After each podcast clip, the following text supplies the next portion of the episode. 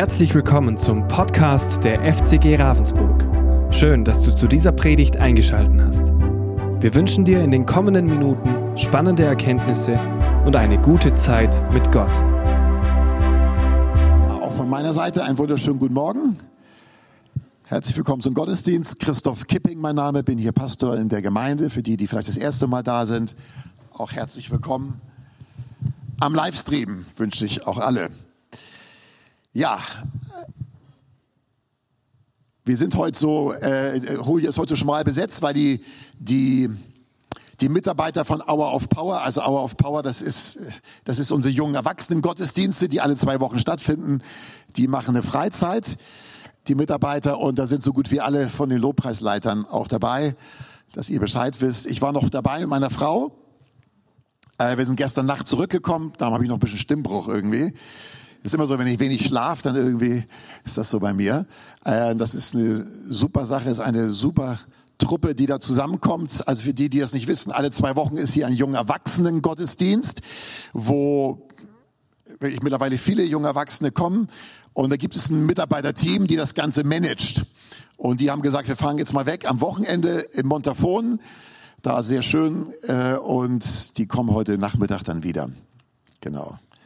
Und ich durfte dann dabei sein. Meiner Frau war echt eine super Zeit. Ganz tolle, hochmotivierte äh, junge Leute. Echt. ist ein großes Geschenk, dass wir die hier in der Gemeinde haben dürfen und natürlich auch viele andere, gar keine Frage. Ja, okay. Ähm, wir haben hier als Gemeinde, für die, die das nicht regelmäßig kommen oder auch das erste Mal da sind, wir haben jetzt ein drei Wochen, also 21 Tage Gebet ist die Aktion. Wir haben drei Wochen lang mit so einem Heft, äh, konnte jeder, der will, mitmachen, für jeden Tag einen Gebetsimpuls, wofür man betet. Innerhalb der Woche gab es noch drei Gebetstreffs und Sonntag immer das Thema, was in dem Heft dann jeweils drin stand. Heute ist der Abschluss dieser 21 Tage Gebet und auch dann der Predigt, die da jeweils zu passt. Und ich weiß nicht, wer heute Morgen schon das Heft geschaut hat, für die, die die Hefte halt haben oder auch im, im Internet. Wir hatten jetzt die Woche lang, diese ganze Woche lang, äh, diese geistliche Waffenrüstung im, im Zusammenhang mit dem Gebet. Und heute ist das Thema, was die Bibel, Epheser 6, äh, Vers 16 oder 17, das Schwert des Geistes. Das ist das Thema, oder zumindest ist das heute der Text, sagen wir so. Und da nochmal ganz kurz gesagt, ähm, für Menschen, die mit der Bibel nicht vertraut sind, klingt das immer so ein bisschen spooky, wenn man so sagt, wenn die Bibel so erzählt, ja, es gibt Gott den Schöpfer, das klingt noch nicht spooky, äh, Gott den Vater, Sohn, Heiligen Geist, die Dreieinigkeit, ähm, es gibt, Gott hat uns Menschen geschaffen, diese Schöpfung, das geht für die meisten Leute noch, aber die Bibel sagt, Gott hat nicht nur eine sichtbare Welt erschaffen, Gott hat auch eine für unsere Augen unsichtbare Welt erschaffen. Und nur weil wir sie nicht sehen, ist sie nicht weniger real. Wir wissen, es gibt viele Dinge, die wir nicht sehen und die trotzdem ähm, ähm, real sind.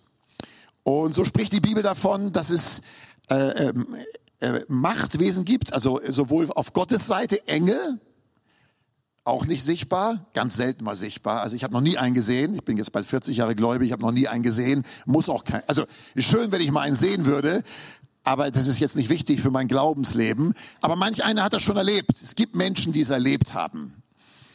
Ähm, ich weiß, der Pastor, mit dem ich zusammen in Hamburg gewesen bin, der war, als er hatte, hatte er mir erzählt, als er fünf Jahre alt war und er hatte immer der Nachbar, der Nachbarshund, das war immer ein ganz giftiger Hund und er hatte immer Wahnsinn Angst vor dem Hund gehabt. So ein richtiger Kleffer. Ich weiß nicht, ob groß, äh, eigentlich kläffen ja die Kleinen nur, aber ich glaube, es war aber schon gefährlich. Und er hat so eine Angst gehabt, so, so, eine, so mit Angst besetzt gewesen mittlerweile. Angst kann einen Menschen ja komplett besetzen. Und auch in diesem Alter. Und er konnte kaum noch einschlafen. Und dann hat seine Mama gebetet, mal wieder abends und sagt, Gott, und sei mit deinen Engeln um unseren Heinrich, also Heinrich heißt er, ähm, und so weiter und so fort. Und dann erzählte er mir, er ist dann mitten in der Nacht aufgewacht und mitten in der Nacht, weil ein ganz helles Licht scheinte. Er sagt, es war nicht Traum, ich kenne den gut, das ist kein Spinner, das ist ein sehr nüchterner, integrer Mann. Er sagte, und an meinem Bett, sagte er, stand eine riesige weiße Lichtgestalt. Er wusste eben ein Engel, der ging also bis zur Decke. Das Interessante war, ab da war die Angst futsch. Angst war vorbei. Weil er wusste, boah, so ein Engel ist bei mir. Und es gibt manchmal Leute, die sowas erleben. Aber das ist ganz selten. Und das ist ja auch nicht das Entscheidende für ein Glaubensleben. Aber es gibt diese unsichtbare Welt, die auf Gottes Seite und dann gibt es auch Mächte der Finsternis, sagt die Bibel, gefallene Engel. Das sind Geistwesen, Geistwesen, wo die Bibel beschreibt, die meinen es nicht gut mit uns Menschen. Die plagen Menschen. Manchmal sagen auch Leute, mir geht's, als ob ich einen Quälgeist habe. Manchmal sind, manchmal nicht immer, sind da solche Mächte hinter. Das sind Geistwesen, die genau wie du und ich Persönlichkeiten sind und auch, auch denken können und, und, und, und Listen und, und Taktiken haben. Und wo du wissen musst, die Bibel sagt, die kämpfen ganz besonders gegen jeden, der bereits zu Jesus Christus gekommen ist. Bei den anderen Menschen versuchen sie das Evangelium zu verblenden, das Ganze nur als eine Geschichte in Märchen oder Lächerlichkeit darzustellen oder was auch immer oder durch scheinbare Wissenschaften das zu untergraben. Und bei Menschen, die bereits zu Jesus gehören, ist, sind die Angriffe anderer Art. Da soll der Glaube gelähmt werden oder wie auch immer. Das ist gut, danke. Muss ich gleich mal einen Schluck nehmen, ja. Okay, und dann spricht die Bibel, wenn es darum geht, dass der Christ in diesem geistlichen Kampf ist, im Epheserbrief im Neuen Testament, Kapitel 6, von einer geistlichen Waffenrüstung. Da sagt der Apostel Paulus, ähm, man soll den Brustpanzer der Gerechtigkeit nehmen, das Schild des Glaubens, äh, den Helm des Heils, Gürtel der Wahrheit. Das sind alles Symboliken für Dinge natürlich. Gürtel der Wahrheit für Gottes Wahrheit und so weiter. Und dann sagt er dann eben zum Ende und nehmt auch das Schwert des Geistes, Epheser 6, ich glaube 17 ist das, nehmt auch das Schwert des Geistes, welches ist Gottes Wort. So, er sagt den Gläubigen, ihr seid in einem geistlichen Kampf, dieser geistliche Kampf findet nicht in der sichtbaren Welt statt. Dieser geistliche Kampf spielt sich unter anderem ganz stark in eurer Gesinnung, in euer, findet ganz stark in eurer Gesinnung statt, in euren Gedankenwelt, in euren Gedankenmustern, in euren Glaubensmustern, in, in all dem, was die Seele, das die Seele auch des Menschen ausmacht, weil hier greift auch die Finsternis an. Und da braucht man diese Waffenrüstung, unter anderem das Schwert des Geistes. Das ist Gottes Wort. Und um das uns zu verdeutlichen, wie man als Mensch, der bereits an Christus glaubt, dieses Schwert des Geistes benutzen kann, sicher können auch andere Menschen ein Stück weit das vielleicht benutzen, aber man muss schon eine Glaubensbeziehung zu Jesus haben, habe ich gedacht, es ist gut an einer Illustration. Jetzt doch mal.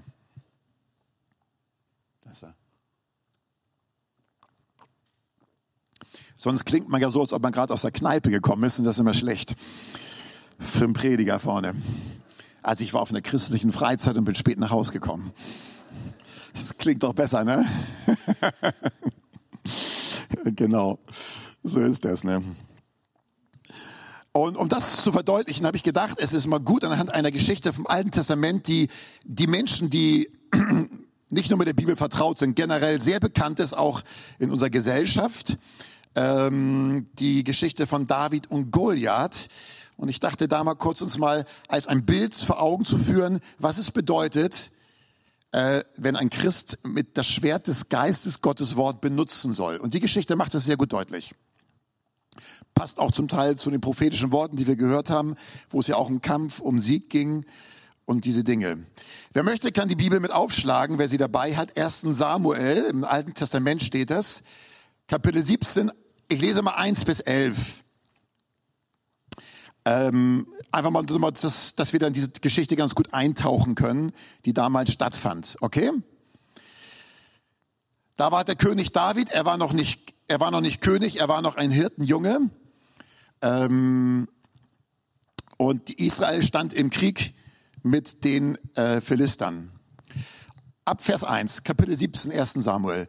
Und die Philister sammelten ihre Heere zum Kampf und versammelten sich in Socho in Juda und lagerten sich bei Elphis Damin und so weiter. Und Saul und die Männer von Israel versammelten sich und lagerten sich in Terbintental und sie stellten sich den Philistern gegenüber in Schlachtordnung auf. Man hat sich ja früher in so Schlachtordnung aufgestellt gegenüber. Ich verstehe gar nicht, warum man es gemacht hat irgendwie, denke ich. Aber es ist gut. Wahrscheinlich die beste Art damals gewesen. Und die Philister standen an einem Berg jenseits und Israel stand am anderen Berg diesseits, so dass dazwischen ein Tal war. Und ein Vorkämpfer trat aus den Lagern der Philister heraus. Sein Name war Goliath aus Gad. Seine Größe war sechs Ellen und eine Spanne. Und ich sage gleich übersetzt, was die Größe bedeutet.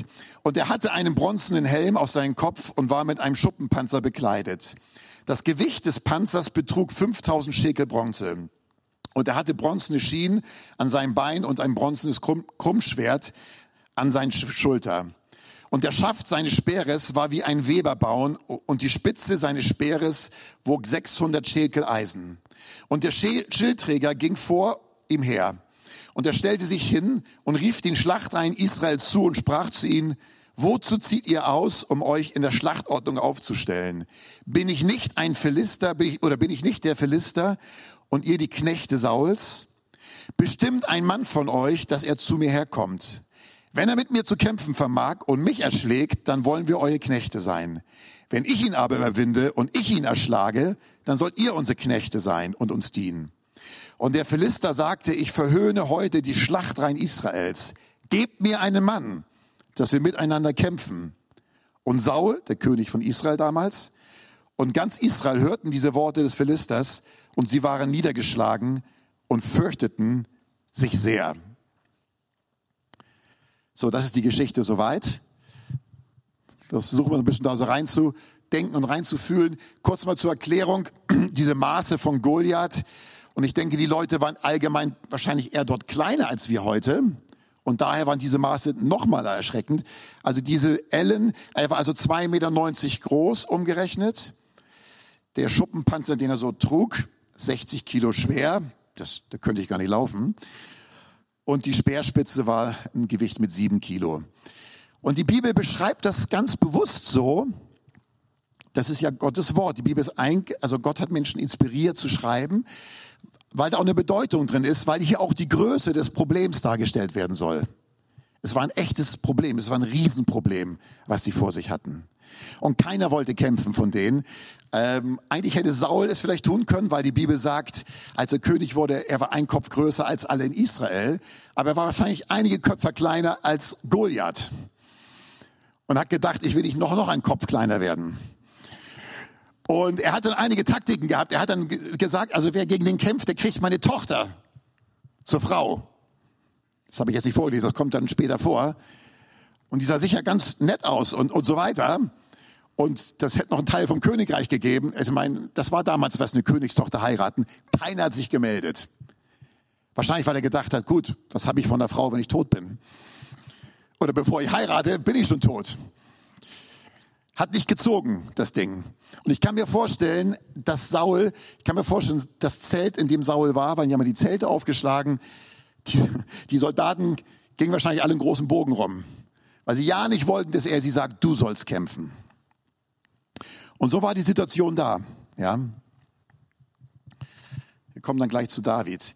So, und man muss ja klar übertragen, das ist ja auch der Sinn, warum Gott solche Geschichten uns gibt. Die stehen nicht umsonst in der Bibel drin, weil Gott uns heutzutage damit was sagen möchte, auch im 21. Jahrhundert. Ähm, weil wir werden auch bis heute, Menschen werden bis heute mit Riesen konfrontiert. Wir hatten das so auch anklingen lassen oder ist angeklungen in prophetischen Worten.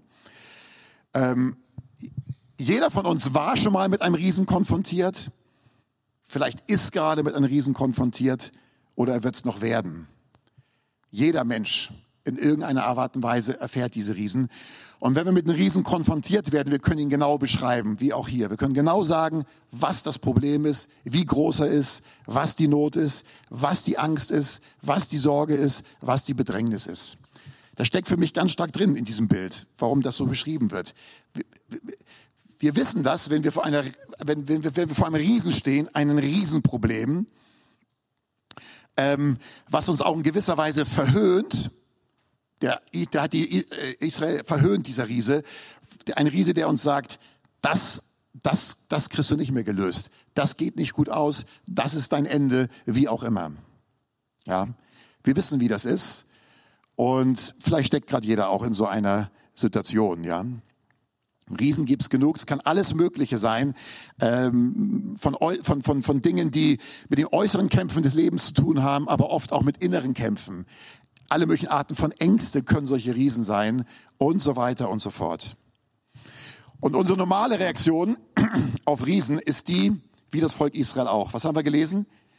Sie waren niedergeschlagen und fürchteten sich sehr. Das ist genau die Reaktion, die Riesen in unserem Leben abrufen. Du bist niedergeschlagen und fürchtest dich. Du sagst, das, damit werde ich nicht fertig. Das ist zu groß, das Problem. Das ist, das ist zu schwierig. Das wird mich, das wird mich überrollen. Daran gehe ich kaputt. Ja, und sie waren niedergeschlagen und fürchteten sich sehr. Interessant ist, ich habe für mich gedacht, sie waren schon geschlagen, bevor sie eigentlich gekämpft hatten.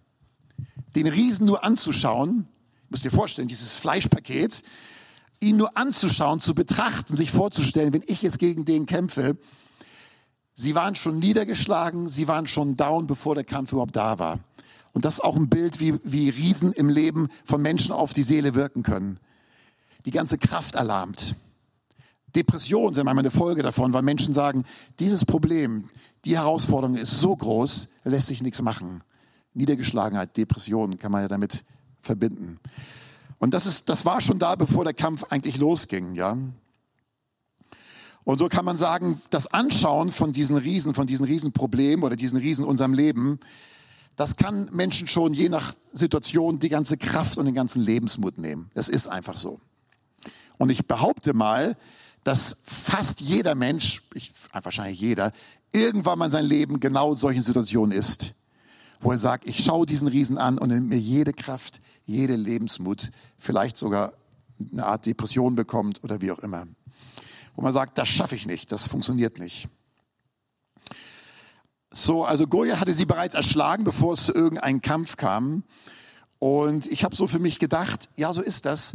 Riesen im Leben von Menschen wollen die Menschen einschüchtern. Riesen haben was ganz Einschüchterndes. Wenn ein Riese vor dir steht, jetzt mal wirklich, wenn es das geben würde, das hat was ganz Einschüchterndes. Und darum hat dieses, haben, haben die Riesen auch unser Leben was ganz, ganz, ganz, ganz Einschüchterndes äh, und, und, und Lähmendes. Ich habe schon gesagt. Und jetzt kommt's. Das kommt später im Text, kommt folgendes Kapitel 17. Jetzt kommt der David, der das Ganze mitbekommt. Die die Bibel kennen, die wissen das. Er, er ist gekommen, er wollte seinen Brüdern nur Essen zum, für den Kampf geben. Die Mama hat gesagt, hat Brote geschmiert und hat gesagt, du, die kämpfen da den ganzen Tag oder wer weiß, wie lange das geht. Bring dir mal Essen. Auch witzig irgendwie, ne? Und er ist gekommen, um den Brüdern Essen zu bringen, weil ein paar seiner Brüder da waren. Und er bringt das Essen und er kriegt dann mit, wie der Riese da auftritt und seine Rede da hält. Das hat er immer wieder gemacht. Und jetzt kommt David, dieser Hirtenjunge, keine Ahnung, war 18 Jahre alt, 16, man weiß nicht genau. Und da heißt es später im Text, da sagte David zu den Männern, was soll denn mit dem Mann da geschehen? Oder nee, so rum. Was soll mit dem Mann geschehen, der diesen Philister da erschlägt und die Schande von Israel abwendet? Wer ist denn dieser unbeschnittene Philister da, der die Schlachtreihen des lebendigen Gottes verhöhnt? Also später die Tochter hat er auch bekommen. Also wir wissen ja, der Kampf, die meisten wissen sicher, das ging gut aus.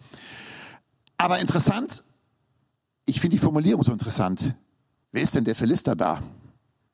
So reden wir auch heute so, ne? Wenn man abfällig über jemanden redet, ja, wer ist denn das da? Ja, der kann ja gar nicht spielen. Den hat er gar nicht einwechseln sollen im Spiel. Der, der, der, kann ja, der kann ja überhaupt nicht schießen.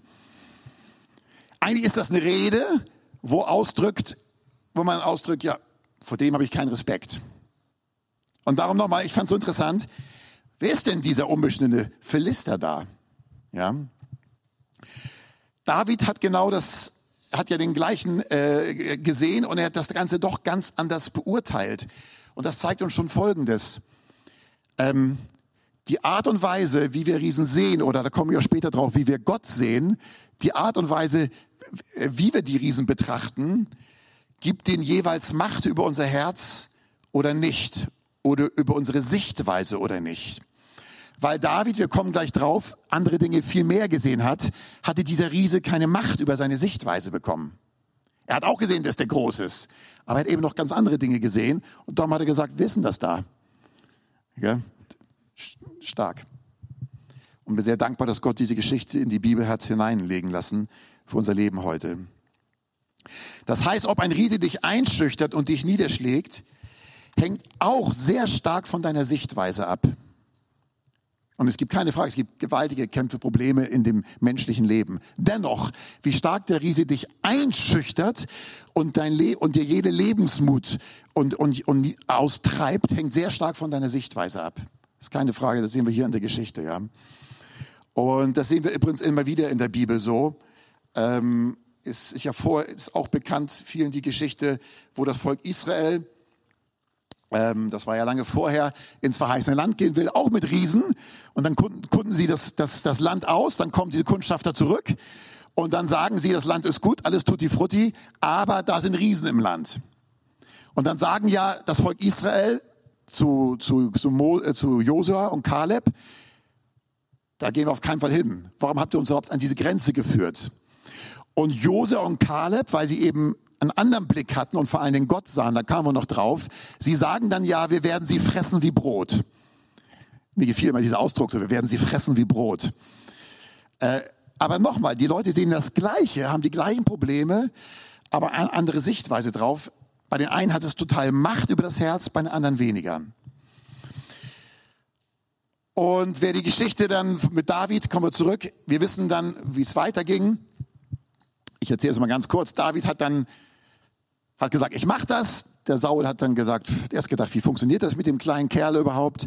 Hat ihm versucht, seine Rüstung zu geben. David hat die Rüstung von Saul angezogen. Das war aber XXL. Die Bibel sagt, das passte ihm nicht. Es bringt ja nichts, wenn du einen Helm auf hast und der dreht sich andauernd. Und sobald du läufst, fliegt er runter. Und dann hat er eben gesagt, brauche ich nicht die Rüstung und hat dann, ist dann mit der Schleuder ihm entgegengetreten und ist vor allen Dingen mit einer inneren Glaubenshaltung und mit gewissen Worten ihnen entgegengetreten. Da kommen wir dann zum Schwert des Geistes. Bevor der Kampf losging, hat David zu Saul Folgendes gesagt. Hier können wir was lernen im Kampf gegen Riesen. Drei Dinge, die wir lernen können bei David im Kampf gegen Riese. Das erste, er schloss, er schloss logische Schlüsse aus der Vergangenheit. So habe ich es mal genannt. Und David fuhr fort der Herr, der mich aus den Klauen des Löwen und aus den Klauen des Bären errettet hat, der wird mich auch aus der Hand dieser Philister, dieses Philisters erretten. Und Saul sagte zu David, geh hin, der Herr sei mit dir. Ich weiß nicht genau, wie er das genau meinte, ob er das im Glauben gesagt hat, der Herr sei mit dir oder bin froh, dass du es versuchst. So nach dem Motto, geh hin in Frieden, aber geh. Aber ähm, interessant, dass David, weil Saul zuerst sagt, das schaffst du nicht, und dann sagt David folgendes, ich habe als Hirte gegen einen Riesen gekämpft und ihn besiegt und gegen einen Bären gekämpft und ihn besiegt. Und wenn ich das zweimal erlebt habe, mit Gottes Hilfe, dann werde ich das auch dieses Mal schaffen. Das heißt, David schloss logische Schlüsse aus der Vergangenheit ähm, und das stärkte seinen Glauben. Er wusste, Bär und Löwe habe ich erlegt in Gottes Namen, dann werde ich es auch mit dem Goliath, mit dem Riesen schaffen. Und ich sag mal so, ich denke, jeder, der hier sitzt, hat sicher schon manche Kämpfe in seinem Leben erlebt und ich rede gerade vielleicht zu denen, die gerade aktuell Riesen vor sich haben. Und wenn du zurückblickst, kannst du sagen, hey, ich hatte schon manche Riesen in meinem Leben, aber ich bin noch da. Und irgendwie hat Gott mich durchgeführt. Oder es gab auch einen echten Sieg. Das Problem ist vielleicht sogar nicht mehr da. Aber ich bin durchgekommen und das musst du dir in, in, in vergegenwärtigen, dass du sagst, ich habe schon manche Dinge mit Gott erlebt und bin durch manche Dinge durchgekommen. Dann wird auch dieser Riese nicht mein Ende sein. Und das ist wichtig, diese innere Haltung von David zu übernehmen. Das sehe ich hier total äh, stark im Text. Ne? Vielleicht sagst du jetzt, ja, aber gut, Christoph, ich habe manches äh, schwerer schon erlebt, Riesen in meinem Leben. Der jetzige Riese, der ist aber größer als alle. Goliath war auch größer als alle. Eindeutig, oder? Ich glaube, hätte Saul gesagt, wer von euch Männern will gegen einen Löwen kämpfen oder gegen einen Bären, da hätten sie einige gefunden, weil wenn du einen Speer hast und ein Schwert, dann kannst du, glaube ich, kannst du schaffen, wenn du, wenn du geübt bist. Aber dies ging war das Größte überhaupt. Aber David war kein Problem. Er wusste, nee, es geht, bei Gott ist alles möglich, auch wenn diese fleischbepackte Kampfmaschine da vor mir steht. Und entscheidend war für David eben die Größe Gottes, da kommen wir ganz stark. dadurch sah, durch diese Brille sah er das. Das sehen wir später auch noch. Also David war wirklich eingenommen mit der Größe Gottes. Und weil er eingenommen war mit der Größe Gottes, war die Größe des Riesens nicht das Entscheidendste. Und warum? Das ist das Zweite. Also David einmal lernte, hat Schlüsse aus der Vergangenheit gezogen. Das Zweite, David war gefüllt mit Gott. Die Bibel beschreibt uns David, dass er ähm, oft im Hafenspiel war, wenn er der, auf den, auf dem, in den, bei den Weiden war und er hat oft Harfe gespielt und hat gesungen und Gott gelobt. So, er hat immer eine, er hat eine Beziehung zu Gott gehabt, er hat sein Herz mit Gott gefüllt, er war mit Gott gefüllt. Und hieraus können wir schließen, fang nicht erst an, ich habe es mal so genannt, ihr wisst, was ich meine, fang nicht erst an, mit Harfe zu spielen, wenn der Riese da ist. Das heißt, du musst schon vorher mit Gott gefüllt sein. Ich weiß nicht, ob morgen ein Riese auf mich zukommt. Ich weiß es nicht. Keiner von uns weiß das. Keiner von uns weiß, was das Leben morgen bringt. Aber David war gefüllt mit Gott. Er hatte diese Sicht über Gott. Äh, so, ich habe den Bären geschlagen, den Löwen, ich werde auch Goliath schlagen, weil er gefüllt mit Gott war. Er hatte, äh, ähm, er war, er war, er war, ich sag mal so, er war zu voll mit Gott, anstatt dass dieser Riese ihm praktisch den Lebenshauch ausbläst. Und das können wir daraus lernen.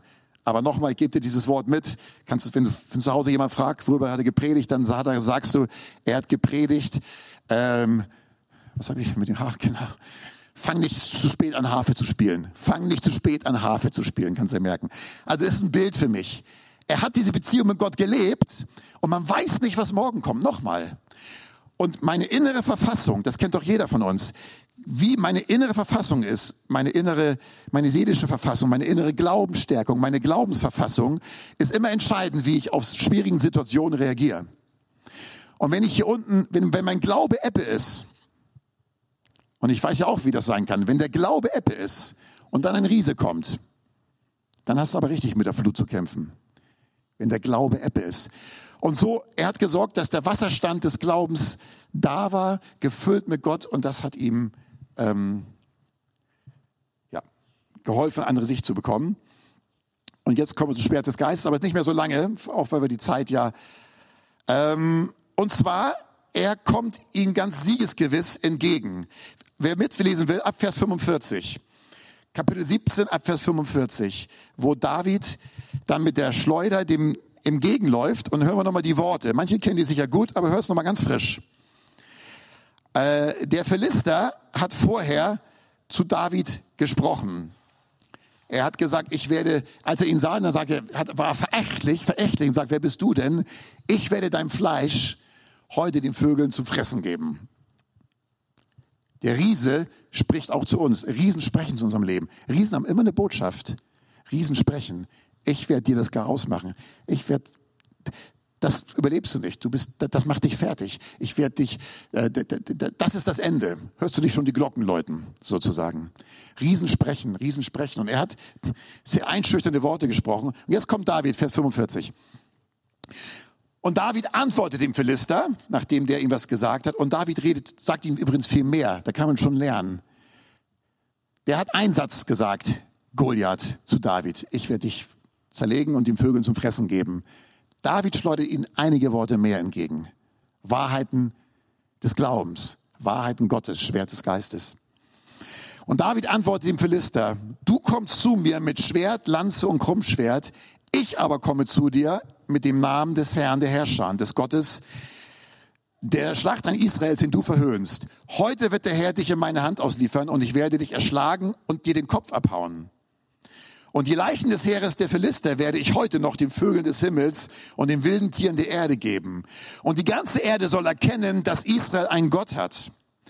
Und diese ganze Versammlung soll erkennen, dass der Herr nicht durch Schwert oder Speer rettet, denn der Herr, denn der Herr, denn der Kampf ist des Herrn und er wird euch in unsere Hand geben. Schaut, hört doch mal gut zu. Riesen muss man, auch wenn sie wirklich einschüchtern sind, das keine Frage. Man muss Riesen, wenn man da im Kampf bestehen will oder durchgehen will, ist ja nicht, dass alles beseitigt wird im Leben, aber durchgehen will, dem muss man entschlossen entgegnen. Entschlossen mit einer, mit einer, Siege, mit der inneren Glaubensgewissheit, dass Gott mit einem ist und er hier durchführt. Ähm, ganz tapfer entschlossen, siegesgewiss. Wir haben das schon gehört heute Morgen, dem prophetischen Wort. Schaut, ich lese, schau mal, was er sagt. Heute wird der Herr dich in meine Hand geben. Interessant, ne? Wird der Herr. Ich könnte. Heute wird der Herr dich in meine Hand geben. Und ich werde dich erschlagen und dir den Kopf abhauen. Und das Herr der Philister werde ich heute den Vögeln des Himmels zu Fraß geben. Und der Herr, er wird euch in unsere Hand geben. Das ist interessant, gell? Das ist, das ist auch so und das kennen wir alle in unserem Leben. Du, wenn du äh, Riesen musst du wirklich mit einer inneren Glaubenshaltung, musst entschlossen bleiben und wenn die, die Probleme auch erdrückend sind, dass du sagst, äh, meine innere Festigkeit, mein Gottvertrauen, ich weiß noch nicht, wie Gott mich da durchbringt, das lass ich mir nicht nehmen. Der Herr wird, der Herr wird, der Herr wird. Und das ist diese innere Haltung, mit der er auf den zuging, auf den Goliath. Er ist ihm mit der Sprache des Glaubens gegenübergetreten. Und hier ist es durchaus berechtigt eben zu sagen, äh, oder wie wichtig es ist, auch wenn man die verschiedenen Herausforderungen des Lebens, dass man sagt, ich, und das meint das Schwert des Geistes, Herr, welches Wort, gib mir ein Wort. Kannst auch ein passendes Bibelwort raussuchen dir von der Bibel, aber zu sagen, vielleicht gibt dir Gott ein ganz passendes Wort. Herr, du siehst die Not, du siehst die Situation, ich weiß nicht, wie es weitergeht. Gib mir ein Wort aus deiner Bibel, gib mir eine Verheißung, gib mir etwas. Entweder suchst du es dir, wo du weißt, das spricht hinein Situation, oder du sagst, gib es mir und Gott gibt dir, gibt dir ein, ein Bibelwort, zeigt dir ein Wort, erinnert dich an ein Bibelwort. Und dieses Bibelwort dann wirklich laut zu sagen und zu proklamieren, das hat eine Berechtigung. Wisst ihr, da wurde in den 80er, 90er Jahren zum Teil Unsinn mitbetrieben in der Christenheit. Da haben die manchmal Sachen rumproklamiert und gesagt, wo ich dachte, mei, mei, äh, Eisen stimmt nicht mit der Bibel überein und, und macht euch, das, das wurde manchmal ein bisschen extrem. Das Problem ist bloß, bloß, wenn Sachen extrem werden, lässt man die dann mal ganz liegen. Ist mir schon aufgefallen. Also es gibt Menschen, die sagen, ich habe mit prophetischen Reden so viel Schlimmes erlebt, da will ich gar nichts mehr mit zu tun haben. Das sollte man nicht machen. Und das Wort Gottes laut aussprechen, proklamieren. Vater, dein Wort sagt, ich sehe dieses Problem, aber dein Wort sagt. Und dann die Verheißung Gottes zu nennen, die dazu passen oder die dich selber stärken. Das laut zu sagen, laut auszusprechen, hat eine geistliche Kraft in, von der Bibel her. Weil ich sage nochmal am Anfang, was ich gesagt habe, der geistliche Kampf ist mit, ist mit Geistwesen. Und Geistwesen arbeiten ganz stark mit Gedanken, mit Informationen in dein Leben hinein. Und um Geistwesen mundtot zu machen und um die eigene Seele zu stärken, musst du andere Dinge aussprechen, andere Wahrheiten aussprechen. Du hörst es ja auch selbst in dem Moment. Kennt ihr das nicht auch? Beim Lobpreis erlebt man es auch manchmal. Je nachdem, was für ein Text ist hier vorne das Lied. Ich bin Gottes Kind, ich bin, ich war Sklave der Sünde. Mensch, wenn ich das singe, da merke ich, wie es in dem Moment mein Glauben stärkt. Stimmt, ich bin echt kein Sklave der Sünde. In dem Moment, wo ich sage, wo ich singe. Und es hat seine Berechtigung, wie David, dass du deinem Riesen mit in, in innerer Glaubensgewissheit, mit Verheißungen Gottes, äh, die dazu passen oder die du dir schenken lässt von Gott, wirklich entgegentrittst und, und das ganz klar laut und deutlich aussprichst. Ja, Es hat ähm, es hat Wirkung auf dein Leben auch, auf deine innere Verfassung. Und David hat's gemacht. Und nochmal zum Schluss gesagt, David hat noch viel mehr Worte benutzt. Der Philister, ich sage euch mal, er hat diesen Einsatz gesagt zu David. Komm her zu mir, dass ich dein Fleisch den Vögeln des Himmels und den Tieren des Feldes gebe. Ist auch keine gute Botschaft, aber das war's. Und David hat dann seinen Mund mit viel mehr noch gefüllt heißt einmal, einmal sei ein Prophet oder, oder Gott sagt einmal zu einem Prophet, öffnet deinen Mund weit, ich will ihn füllen. Und so sehe ich das. Das ist der geistliche Kampf und gebrauch das. Wenn du einem Riesen gegenüberstehst, nimm Worte Gottes, nimm Verheißung der Bibel, äh, sprech sie laut auf, preise, genau, komm schon mal nach vorne, preise Gott äh, mit diesen Worten. Äh, und es wird in der geistlichen Welt was be bewirken, das kann man nicht sehen, aber es bewirkt was in der geistlichen Welt. Und es wird deinen inneren Menschen stärken. Okay? Je nachdem, was immer das sein wird. Amen. Wir hoffen, diese Predigt konnte dich für deinen Alltag ermutigen. Wenn du Fragen hast, kannst du gerne eine E-Mail schreiben an info at fcg-rv.de oder besuche unsere Homepage auf www.fcg-rv.de. In diesem Sinne wünschen wir dir eine gesegnete Woche und bis bald.